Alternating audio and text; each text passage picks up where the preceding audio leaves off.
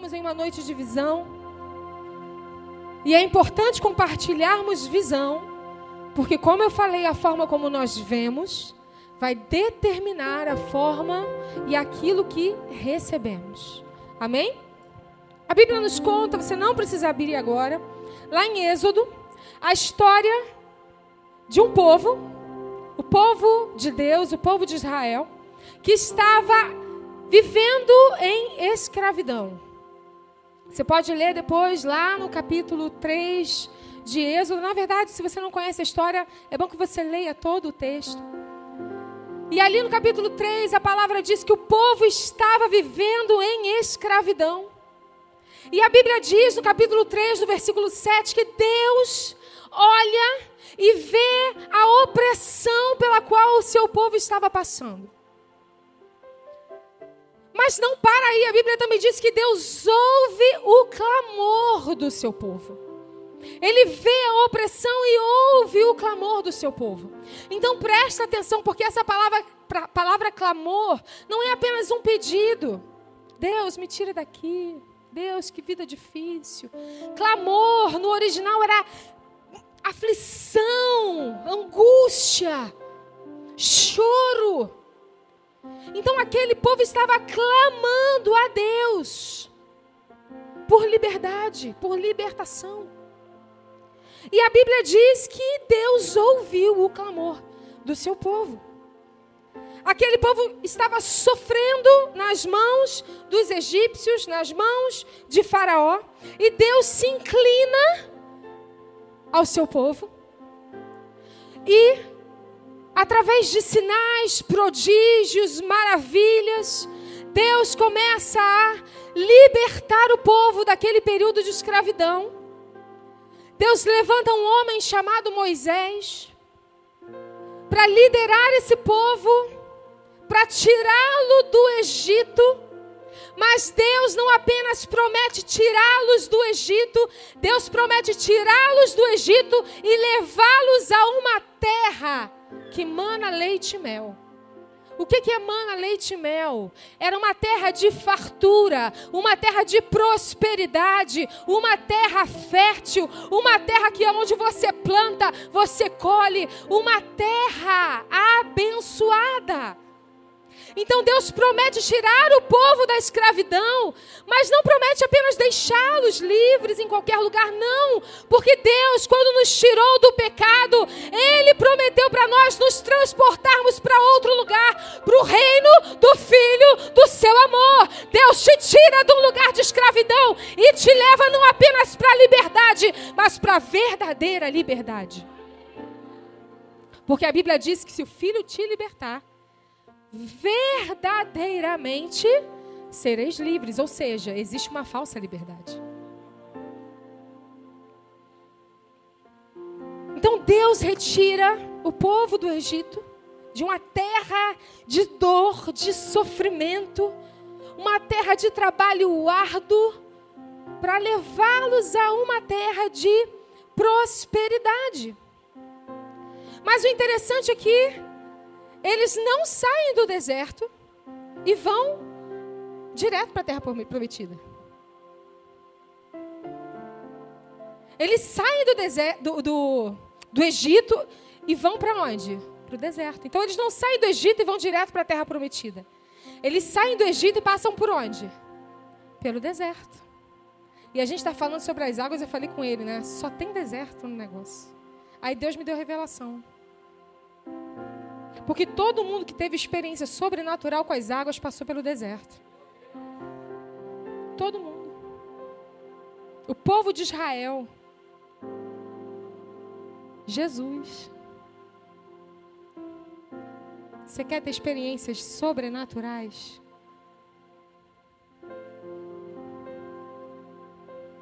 Se prepara. Quem não ouviu a palavra do domingo passado, escuta lá no Spotify. Então, por que, que o povo precisou passar pelo deserto? E é interessante você entender a palavra que eu disse aqui. Porque era necessário que o povo o quê? Passasse pelo deserto.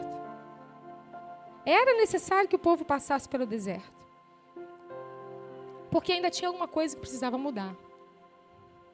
não se tratava apenas de uma mudança de localização geográfica do Egito para Canaã, a terra prometida. Não se tratava de uma mudança geográfica, de localização geográfica, de um ponto do globo para outro, de um ponto do continente para outro. Se tratava de mudança de quê? De mente, de escravo para livre. Porque não adianta. Você sabia que você pode ser escravo numa terra de liberdade? Então não adiantava mudar a localização geográfica, precisava mudar o quê? A mente, porque quem é livre é livre até em lugar de escravidão. Paulo, preso, livre. então não se tratava de mudança de localização apenas. Se, trava, se tratava de quê? Mudança de mentalidade. Não adianta termos um status de livre, cantarmos eu sou livre rodar, eu sou livre, mas tem a mente aprisionada. Não adianta ter o status de livre, mas a mente de escravo. Não adianta. Uma mente aprisionada não consegue desfrutar da verdadeira liberdade. Você já viu aquela ilustração do pássaro na gaiola com a porta aberta? A porta se abriu. Não há mais condenação para aqueles que estão em Cristo Jesus. Mas tem gente que vive aprisionado. Tá lá na frente. Então aquele povo precisava o quê? Passar. Ele precisava passar. Mas ele ficou. Ele precisava passar 40 dias. Ele ficou 40 anos. Só precisava passar. Mas ficou. Por quê? Porque enquanto eles estavam indo, os olhos deles estavam lá atrás. Enquanto eles estavam em caminho da terra prometida, os olhos deles estavam onde? No Egito.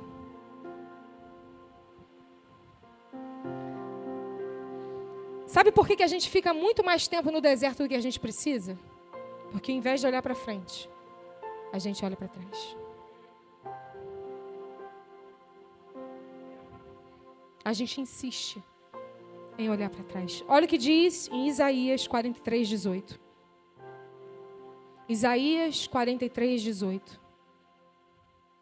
Essa é uma noite de chave sendo virada na sua vida. Esqueçam o que se foi. Não vivam no passado. Vejam, vejam. Eis que faço uma coisa nova. Até no deserto vou abrir um caminho e riachos no ermo.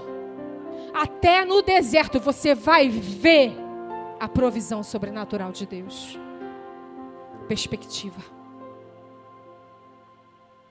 Você já viu Algum corredor profissional. Cadê o Vinícius? Eu sempre cito o Vinícius. Fala de corrida, eu lembro do Vinícius. Você já viu? Vinícius, quando você corre, você está lá. Você fica olhando para trás? Você já viu o corredor olhar para trás?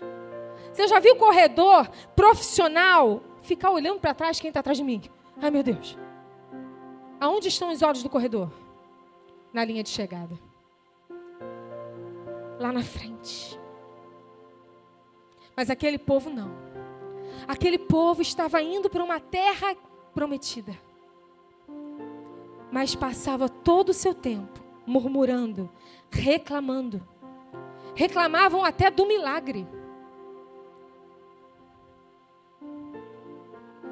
Suspiravam pelo que haviam deixado no Egito, enquanto pão do céu caía diante dos seus olhos. Eles não conseguiam enxergar a promessa. E aqui vemos o primeiro inimigo da visão. Qual é o primeiro inimigo da visão? Ficar preso ao passado. Quantos de nós deixamos de desfrutar o presente, o hoje, porque os nossos olhos estão no que ficou para trás? Quantos de nós deixamos de desfrutar do pão do céu porque estamos desejando o pão do Egito? Quantos de nós deixamos de desfrutar das coisas celestiais porque estamos desejando as coisas desse mundo, mesmo que elas sejam do tempo de escravidão? Perspectiva. Eles olhavam mais para o que havia ficado no Egito. Eu estava lendo a palavra, né? eles estavam suspirando por alho poró, gente. Pelo amor de Deus. É até gostosinho, né? Mas, ah, o alho poró. E o milagre acontecendo aqui, ó. Tem noção? Eu fiquei, Jesus. Ainda bem que eu não sou daquela época. O pastor Alex falou que eu ia ser murmuradora. Que eu ia murmurar no deserto. Falo logo. Vai ter que me pedir perdão. Ia ser não, em nome de Jesus. Meus olhos estão em Cristo.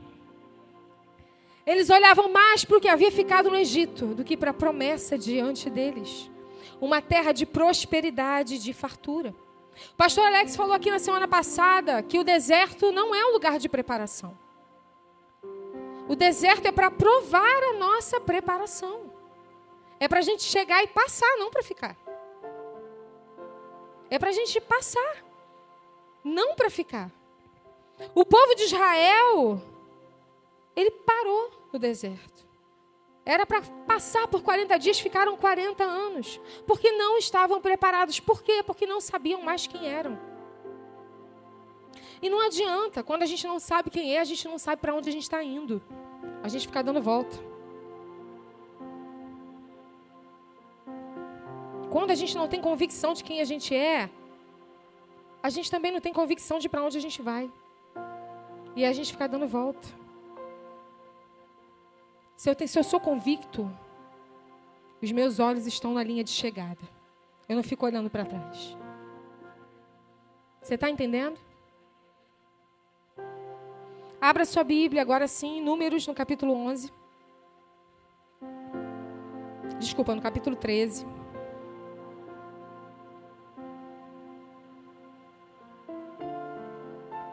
E essa breve introdução é para você entender aonde nós vamos chegar aqui nessa noite. Depois desse tempo, que tempo? 40 anos. Aquele povo chega em um ponto aonde na frente deles havia uma terra prometida. Versículo 1. Eu já vou ler com vocês. Então eles chegam no ponto, números 13, a partir do 1, tá? Eles chegam no ponto onde na frente deles havia a terra prometida de Canaã e para trás deles havia o Egito. Deu para entender até aqui? E a palavra vai nos mostrar agora que eles chegam diante da terra prometida e Deus aqui dá uma ordem. Vamos ler juntos. E o Senhor disse a Moisés: Envia alguns homens em missão de reconhecimento à terra de Canaã. Terra aqui, terra aqui, dou. Terra que dou aos israelitas. Envie um líder de cada tribo dos seus antepassados. Assim, Moisés enviou do deserto de Parã, conforme a vontade do, conforme a ordem do Senhor.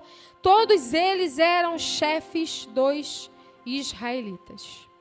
Então, aqui a gente vê três coisas que me chamaram muito a atenção e eu quero compartilhar com você. A primeira é que Deus envia líderes.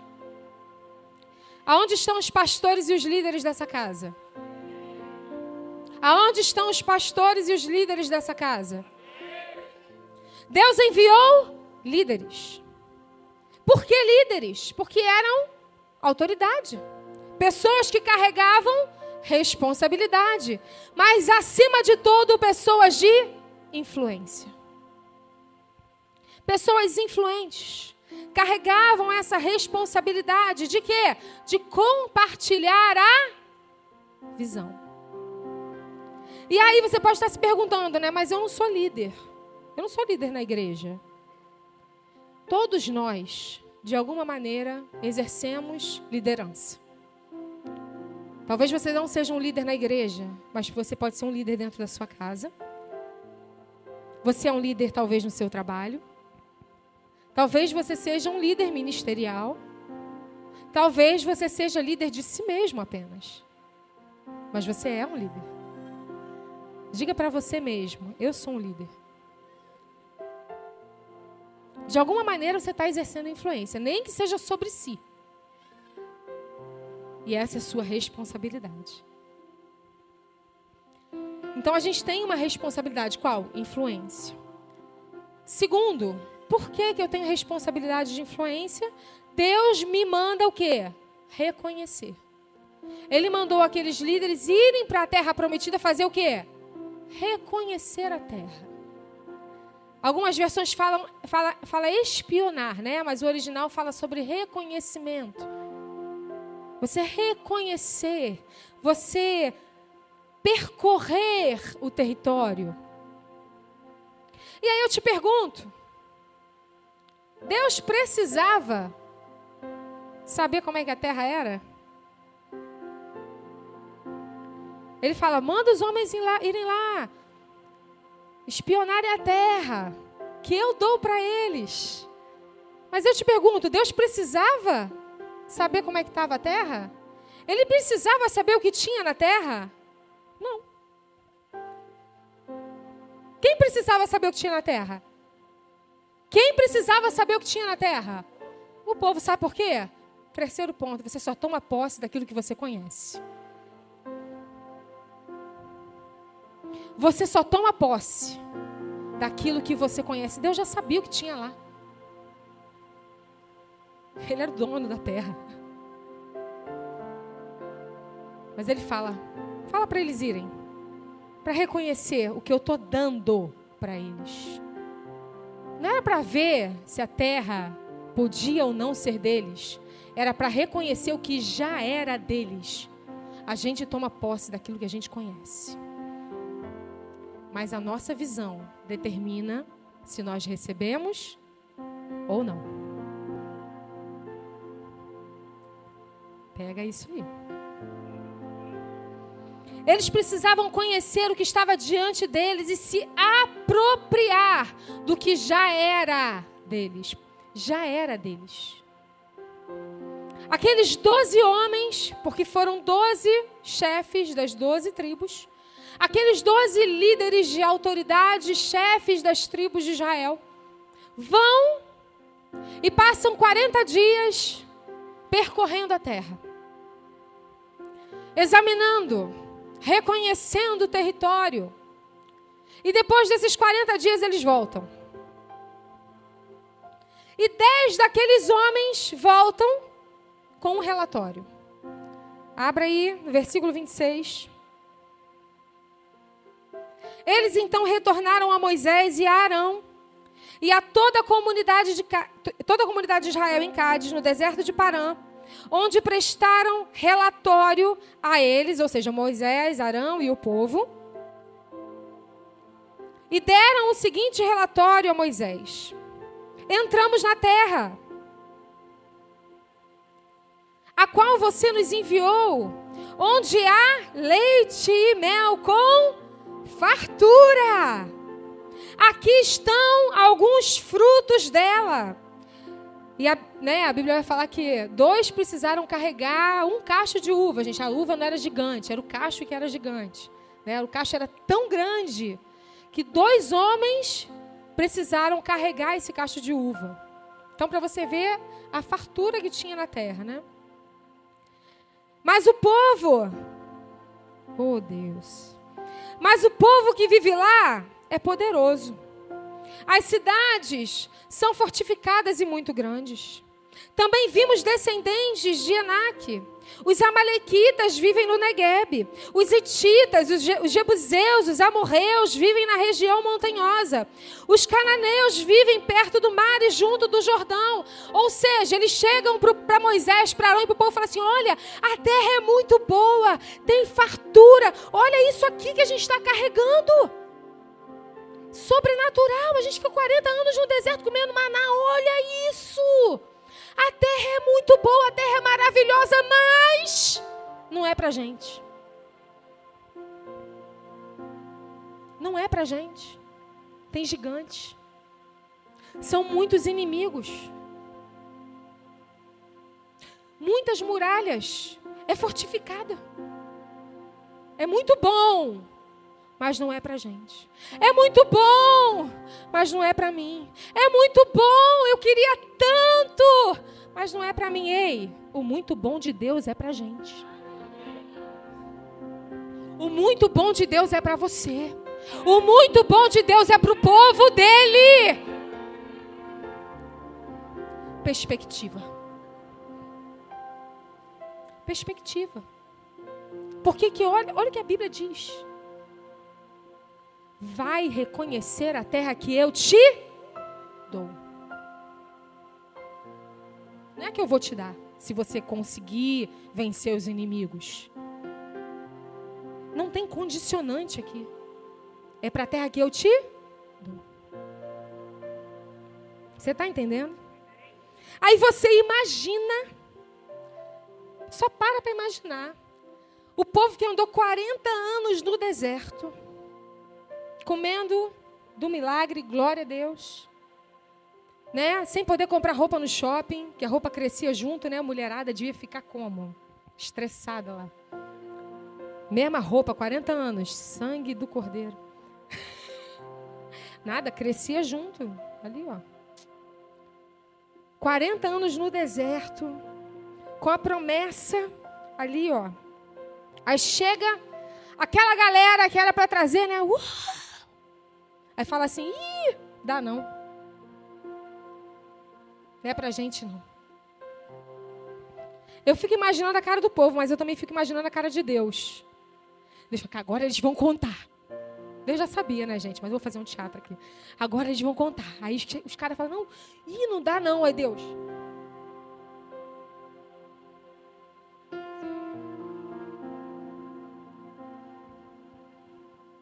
Pensa.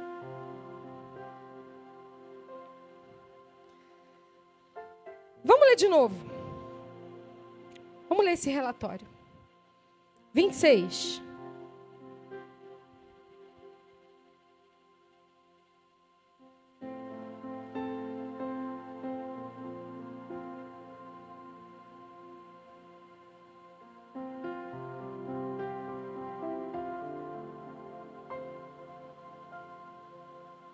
Então, retornaram a Moisés e a Arão e a toda a comunidade de Israel em Cádiz, no deserto de Parã, onde prestaram relatório a eles e a toda a comunidade de Israel. Lhes mostraram os frutos da terra. Deram o seguinte relatório a Moisés: Entramos na terra a qual você nos enviou, onde há leite e mel com fartura. Aqui estão alguns frutos dela. Mas o povo que vive lá é poderoso. As cidades são fortificadas, muito grandes. Também vimos descendentes de Enaque, os amalequitas vivem no Negueb, os ititas, jebuseus, amorreus vivem nas regiões montanhosas. Os cananeus vivem perto do mar e junto do Jordão. Então Caleb fez esses homens se calarem. E eu pergunto para você, igreja, aonde estão os Calebes da nossa era, do nosso tempo? Aonde estão os Calebes da Igreja United de Vila da Penha?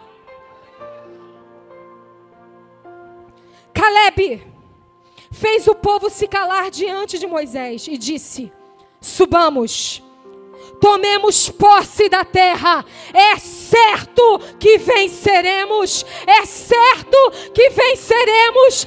É certo que venceremos. É certo que venceremos. De doze, dois viram o que Deus via. Trouxeram o relatório certo. É grande, é fortificado, tem gigante, muitos inimigos. Vamos lá, vamos tomar posse. É nossa. Deus já nos deu. É certo que venceremos. A forma como vemos determina aquilo que vamos receber. Vou perguntar de novo: aonde estão os Calebes? Cadê os Calebes das suas casas? Aonde estão os Calebes das suas famílias? Que vão dizer: ih, tá difícil, tem gigante, tem problema, mas é certo que venceremos. É certo, sem dúvida. Deus havia dado uma palavra àqueles homens, mas eles não creram, não acreditaram. Eles não acreditaram naquilo que Deus havia dito. Olha o que, que a Bíblia diz a partir do versículo 31. Mas os homens que tinham ido com eles disseram: Não podemos atacar aquele povo, é mais forte do que nós. E espalharam entre os israelitas um relatório negativo acerca daquela terra. Disseram a terra para a qual fomos em missão de reconhecimento, devora os que nela vivem. Todos os que vimos são de grande estatura. Vimos também os gigantes, os descendentes de Enaque, diante de quem parecíamos gafanhotos.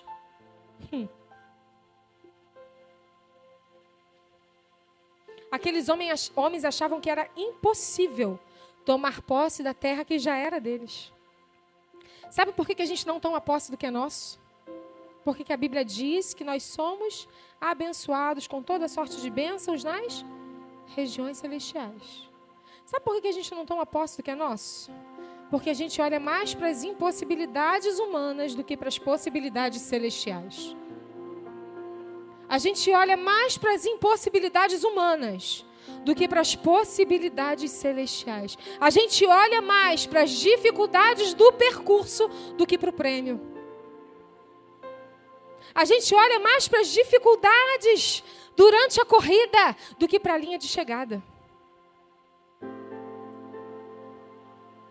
Aí a gente ficou olhando para trás.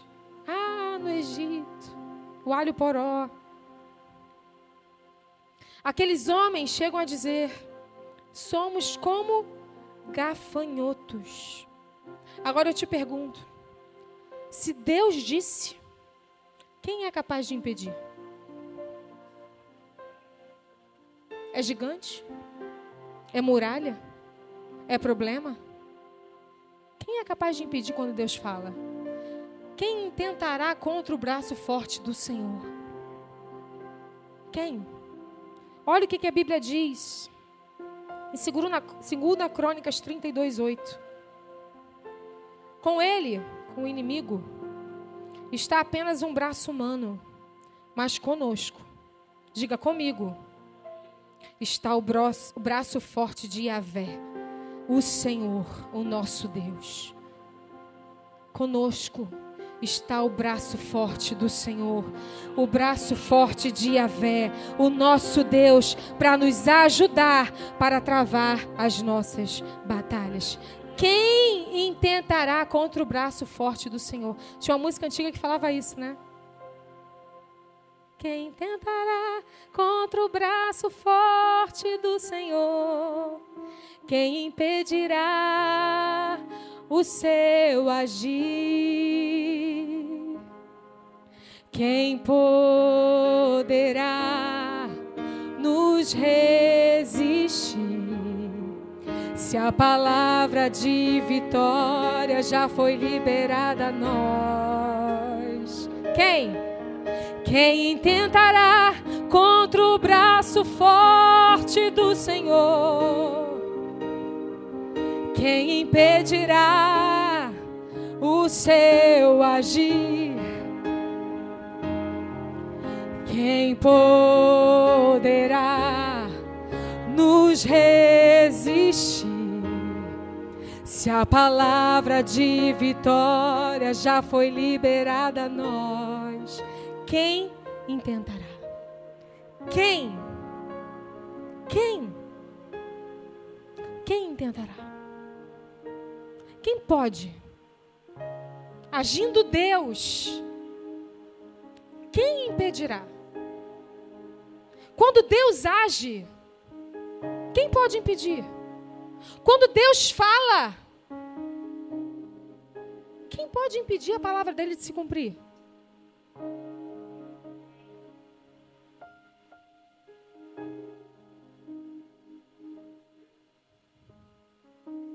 Se Deus falou, Ele irá cumprir.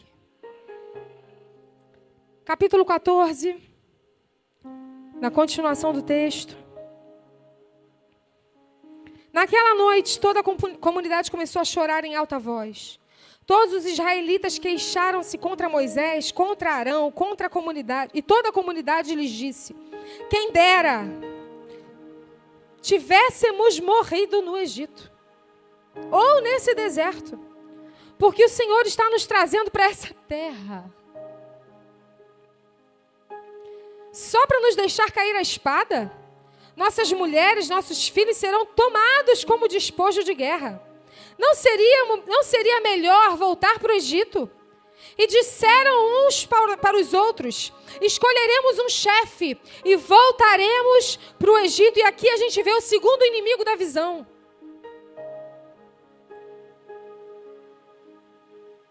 As vozes dissonantes. As outras vozes. Ao dar ouvidos para essas vozes, as vozes que trouxeram relatório negativo, o povo começou a reclamar de Deus, a reclamar da sua liderança, a reclamar até da sua liberdade.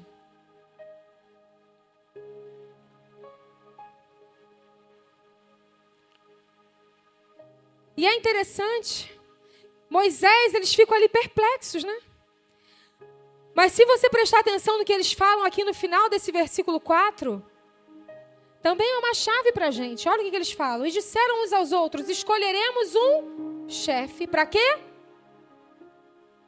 Escolheremos um chefe para quê? Sabe o quê? Quando você decide não dar crédito à visão, presta atenção nisso. Quando você decide não dar crédito à visão, você vai procurar e vai encontrar alguém que está disposto a te levar de volta para o Egito. Pode ter certeza. Quando você escolhe não dar crédito à visão, você vai escolher e você vai encontrar. Você vai procurar e você vai encontrar alguém que está, te dispo, está disposto a te levar de volta para o Egito. Olha a seriedade do que está acontecendo aqui. Moisés, versículo 5, fica perplexo. A Bíblia diz que eles se prostram com o rosto em terra diante de toda a assembleia. Josué, filho de Num, e Caleb, filho de Jefoné, dentre os que haviam observado a terra, rasgaram as suas vestes e disseram a toda a comunidade dos israelitas: A terra que percorremos em missão de reconhecimento é excelente. Se o Senhor se agradar de nós, Ele nos fará entrar nessa terra, onde há leite e mel com fartura. Mais uma vez, eles dando o relatório correto. E nos dará. Somente sejam, não, somente não sejam rebeldes contra o Senhor. E não tenham medo do povo da terra, porque nós. Olha só, aqueles dez falaram o quê? A gente parece gafanhoto. Olha o que, que Josué e Caleb falam porque nós os devoraremos como se fosse pão. A proteção dele se foi, mas o Senhor está conosco. Não tenham medo. O Senhor está conosco. Não tenham medo. Não tenham medo, o Senhor está conosco. Não duvide, o Senhor está conosco. Não tenha medo, o Senhor está conosco. Se Deus é por nós, quem será contra nós? E a conclusão é que aqueles dez que não creram, juntamente com todo o povo que foi na onda deles, não entrou na terra prometida. Por quê? Porque a forma como você vê determina o que você recebe. Eles viram aquele lugar como um lugar difícil, maldito, duro, perigoso, complicado. Enquanto Josué e Caleb olham com os olhos do alto, com a visão dos céus e falam: a terra é excelente. Tem gigante? Ih, mole. Nós os consumiremos como pão. Eu não sei qual é a tua terra prometida.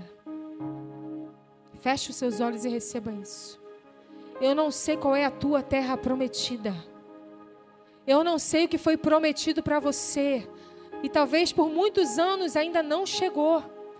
Ainda não se concretizou. Eu não sei qual é a tua terra prometida. Mas eu sei que Deus está conosco. Eu sei que aquele que prometeu é fiel para cumprir. Eu não sei qual é o tamanho do gigante. Eu não sei quantas muralhas estão ali. Mas eu sei que todas elas são transponíveis. Que todos os gigantes podem ser derrotados. Quando você se agarra na promessa. Quando você vê o que o céu vê. Amém? Deus perdoa aquele povo, a gente já vai encerrar. Deus perdoa aquele povo. Mas a Bíblia diz que eles não iam entrar na terra prometida. Moisés pede perdão pelo povo e Deus fala assim: Eu vou perdoar, eu perdoo. Eu perdoo o povo. Sabe o que eu aprendo aqui? A salvação muitas vezes está garantida. Mas tem coisas na terra que a gente só vai desfrutar se a gente alinhar a nossa visão com a visão celestial. Deus falou: Eu perdoo. Mas eles não vão desfrutar do que eu prometi. Tem coisa que a gente precisa, para a gente tomar posse. Para a gente tomar posse, a gente precisa ver o que o céu está vendo. Eu não sei qual é a tua realidade hoje. Mas para de olhar para a tua terra prometida como um problema. Para de olhar para a tua terra prometida como se fosse difícil demais. Como se fosse impossível chegar lá. Como se fosse impossível tomar posse.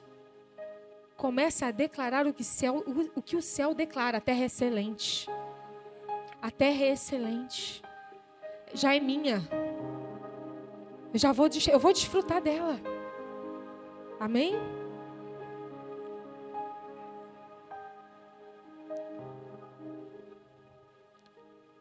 Deus perdoa aquele povo, mas pela sua incredulidade, eles não tomam posse, não desfrutam daquilo que havia sido prometido para eles.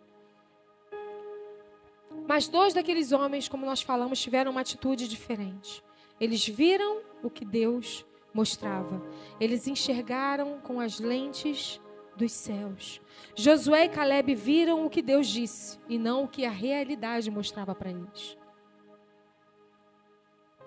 Às vezes, quando a gente recebe uma palavra de Deus, uma visão, uma promessa, a gente olha para a realidade ao nosso redor e a gente pode achar que seja difícil demais, que seja impossível. Mas se Deus falou, Ele é fiel para cumprir. Então não há impossibilidade que possa impedir o agir de Deus. Então começa a declarar o que o céu declara. Começa a ver como o céu vê. A sua visão vai determinar aquilo que você fala. A forma como você vê não determina só o que você recebe, mas determina também a sua declaração. Josué e Caleb viram da forma correta e por isso determinaram a sua proclamação de forma correta. Falaram a terra é excelente. No versículo 20, a gente não vai se estender, mas a Bíblia fala que Deus declara assim: Esse povo me tratou com desprezo. Quando você não dá crédito ao que Deus diz, você está desprezando o próprio Deus, porque Deus é a palavra. A Bíblia é Cristo. A palavra é Cristo. Então, quando você despreza o que Deus diz, quando você não dá crédito ao que Deus diz, você está descredibilizando quem? Deus. E Deus fala: esse povo me desprezou.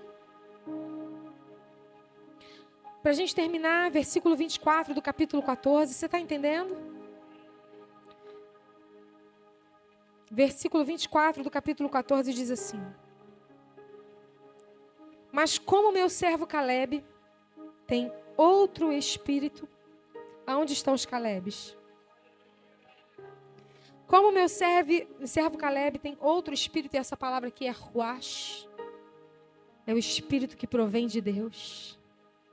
Como meu servo Caleb tem outro espírito e me segue com integridade, eu o farei entrar na terra que foi observar, e os seus descendentes a herdarão.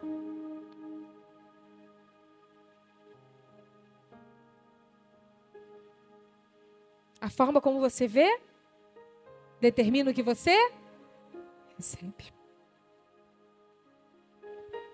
Você vê a dificuldade, você vê o gigante, você se vê como vítima da situação, ou você vê as possibilidades, ou você vê o tamanho do seu Deus, ou você vê o seu milagre, ou você vê o sobrenatural acontecendo, ou você vê o braço forte do Senhor te acompanhando. É você que escolhe. E observa só o cenário. Porque aqueles doze homens partiram de um mesmo ponto. Eles tiveram o mesmo ponto de partida. Aqueles doze homens tinham o mesmo Deus. Aqueles doze homens tinham uma mesma missão. Aqueles doze homens tinham uma mesma palavra. Não tinha diferença. Todos eles estavam ali, ó, nivelados. Todos eles tinham a mesma promessa. E por que, que só dois receberam?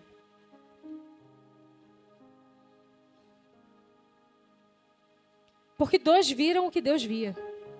Porque dois creram no que Deus disse. Porque dois estavam dispostos a tomar posse daquilo que Deus tinha dado. Então a gente pode, às vezes, partir do mesmo ponto. E um toma posse e o outro despreza.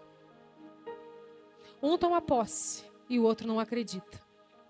Um toma posse e o outro vê dificuldade. Um toma posse e o outro abandona. Um toma posse e o outro decide voltar para o Egito. Um toma posse, entra na terra prometida e o outro decide, de, de, decide voltar para a escravidão. Um toma posse, vive a liberdade, vive a fartura, vive a promessa e o outro decide voltar.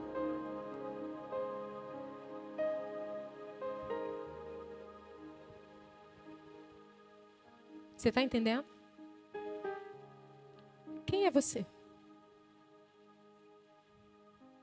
Quem é você? Você é daquele que toma posse? Você é aquele que, é, que dá crédito? Você é aquele que corre com a visão? Você é aquele que acredita no que Deus diz? Você é aquele que acredita no que Deus te mostra? Ou não? Fica a pergunta. Para a gente encerrar, abra sua Bíblia em Jeremias, no capítulo 1. Eu falei que essa palavra vai virar uma chave para você nesse ano. Sabe por quê?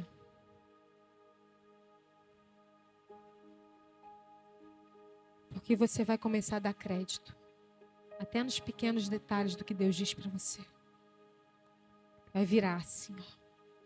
Vai mudar assim. Como uma porta aberta. Tem gente que está com a mão. Tá assim, ó, com a mão na maçaneta da porta do futuro. Mas os olhos estão na porta do passado. Aí não entra. Por quê?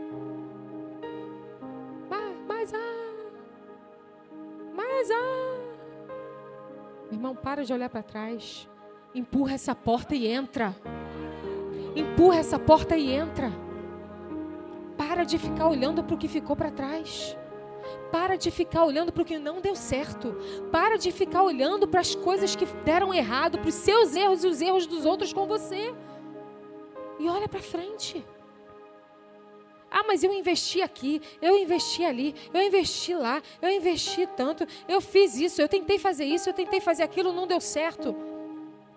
A vida das pessoas que deram certo foram vidas de tentativa. Até que um dia deu certo. Então tenta de novo até dar certo. Mas para de olhar para trás. Uma hora vai acontecer.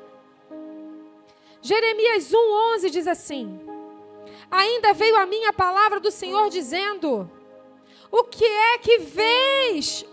O que é que vês, Jeremias? Jeremias, o que que você está vendo?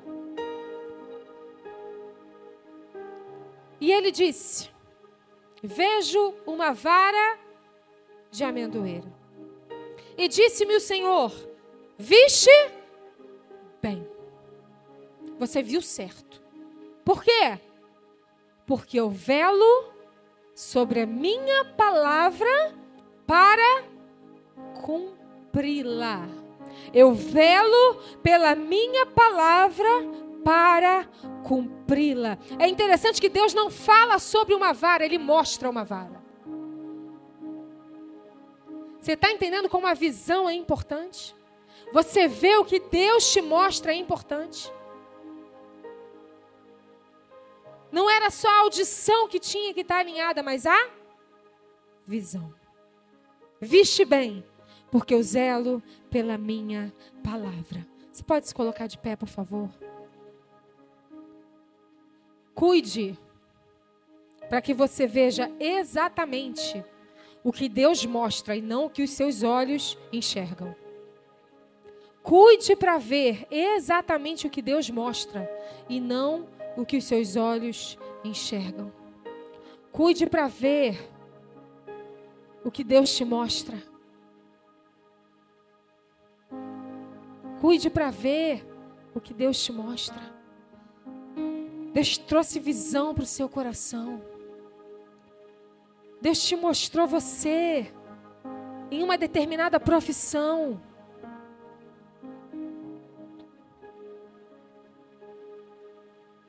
Mas você cismou de colocar empecilho.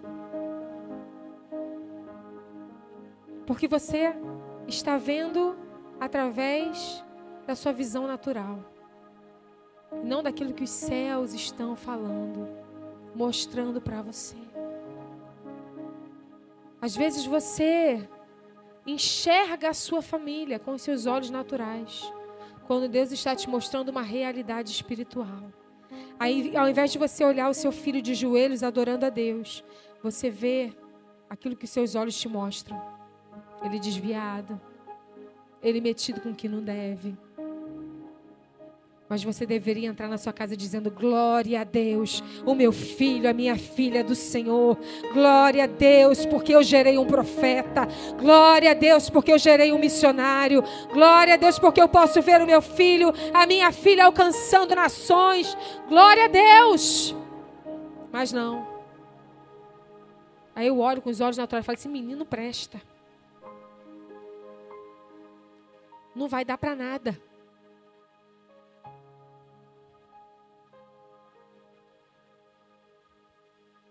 Você olha para a tua situação financeira e fala assim: não tem como mudar. Não tem como Deus transformar essa situação. Não tem como. Já tentei de todo jeito, não dá. Sabe por quê? Porque foi você que tentou, você não abriu espaço para Deus fazer. Você está tentando fazer na força do seu braço. Mas lembra do que foi falado? Conosco está o braço forte do Senhor. Entrega, confia. Feche seus olhos.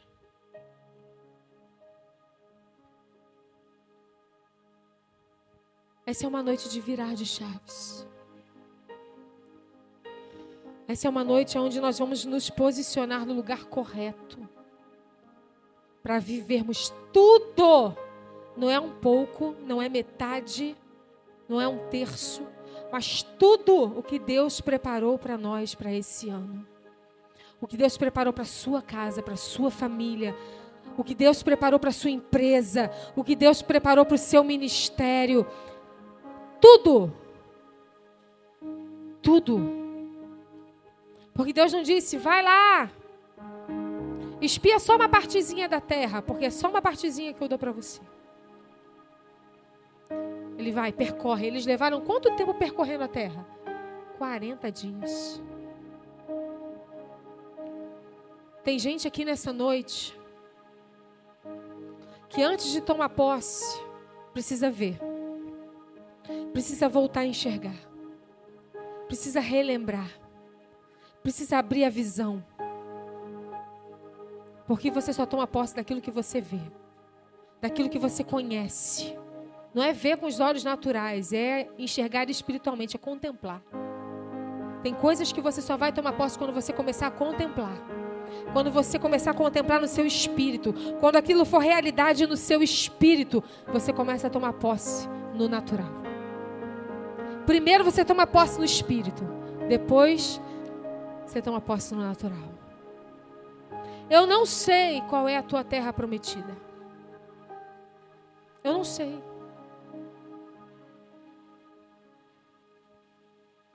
Eu não sei o que Deus prometeu para você.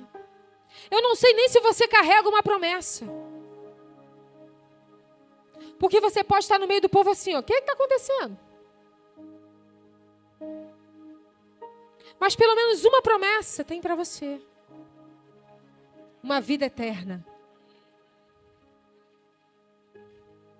Uma vida que não tem fim. Diante daquele que é, que era e que sempre será. Eu não sei quais são também as impossibilidades. Eu não sei quais são os gigantes, as muralhas que te colocam no lugar de medo. Ou te colocam no lugar onde parece que é impossível você tomar posse daquilo que Deus já declarou que é seu.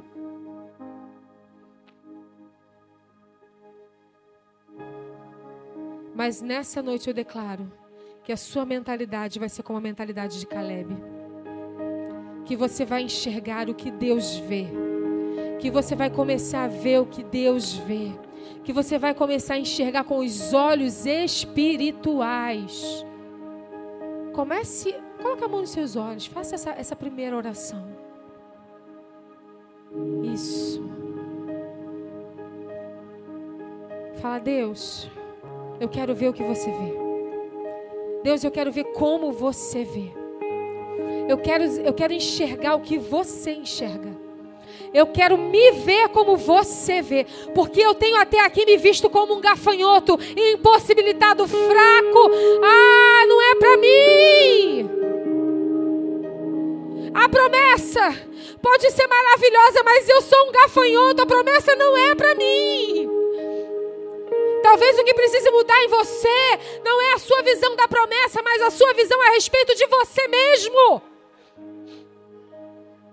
Eu não sei como você tem se enxergado até aqui, mas você hoje vai receber, se você quiser, porque é você que precisa tomar posse disso.